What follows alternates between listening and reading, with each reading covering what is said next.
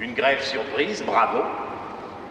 30 tonnes de barbac sur le carreau alors qu'on meurt de faim à Chandernagore, hurrah.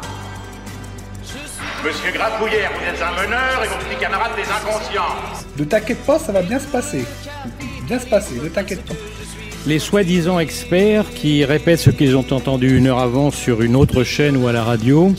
Et enfin, les faux experts qui lancent des cracks en espérant faire le buzz. Comment réaliser 2% de gains par jour? Ma recette pour gagner 10 000 euros par mois sans rien faire. La finance, on aime bien, mais il y a des trucs qui nous dérangent. Bonjour Amandine. Bonjour Jean-Christophe. Alors en fin d'année, c'est l'heure des bilans.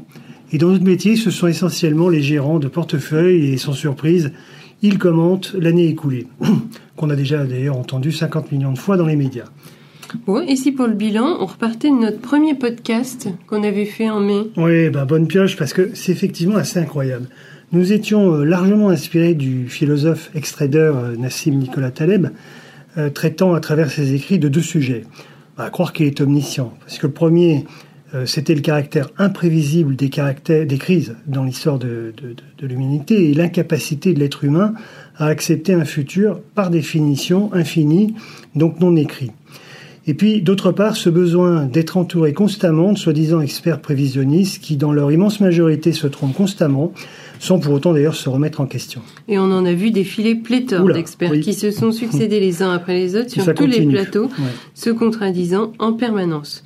Alors aujourd'hui, cela sera, rappellera sûrement des souvenirs à certains, une impression d'être des Shadocks qui pédalent dans une direction inconnue de tous et pour lesquels on leur demande de pédaler de plus en plus vite. Oui, alors quant au marché financier, j'entends, la correction euh, a été extrêmement brutale et la reprise d'ailleurs l'a été tout autant, même si elle n'est pas encore finalisée euh, en fin d'année, et ils n'ont fait que traduire ces incertitudes qui euh, subsistent encore.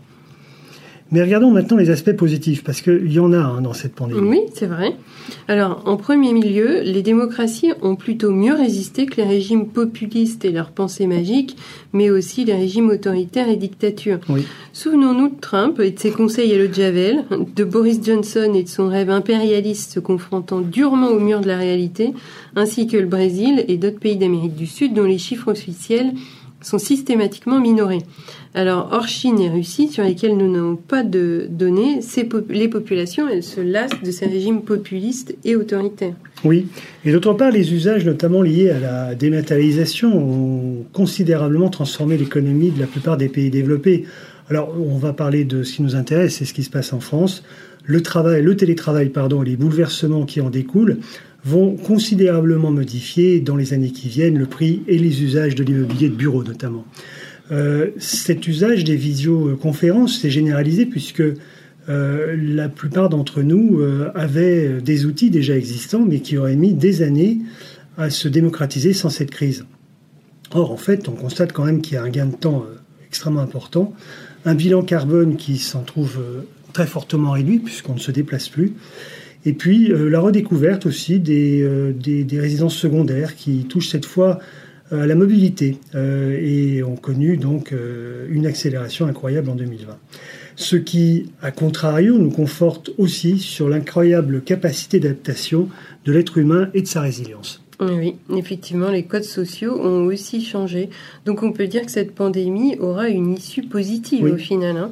Alors je ne sais pas ce que tu en penses Jean-Christophe, mais on pourrait donner nos prévisions 2021 et rejoindre ainsi la cohorte des prévisionnistes et des prévisions bien sûr qui n'engagent que nous-mêmes ou ceux qui nous croient. Eh bien allons-y alors. Bon, alors nous on est déjà toujours résistants à investir dans l'immobilier d'investissement direct ou indirect. Alors, je précise bien, il ne s'agit pas des résidences principales ou secondaires, mais euh, dans, euh, dans, dans, un large cadre, les CPI, euh, les investissements défiscalisants de type Malo et j'en passe.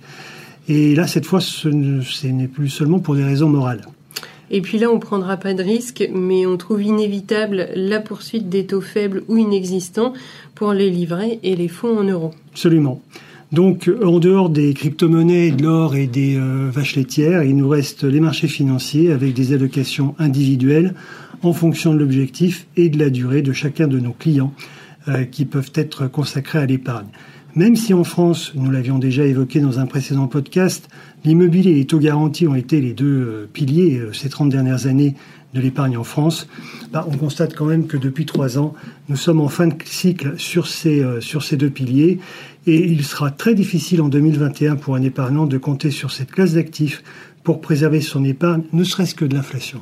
Très bien, merci Jean-Christophe. Alors, je peux dire euh, en nos deux noms qu'on vous souhaite à toutes et à tous de passer de bonnes fêtes et puis que nous nous retrouverons avec d'autres thèmes en début d'année 2021. oui, euh, et je joins mes pensées à celles d'Amandine et je te souhaite aussi de bonnes fêtes, Amandine. Merci Jean-Christophe. Très bientôt. À bientôt. Ça vous a plu? Vous en voulez encore? Commentez, partagez, écrivez-nous et on vous fera un podcast aux petits oignons. On prendra le temps pour tout vous dire sur le sujet qui vous intéresse. Vous verrez, tout va bien se passer.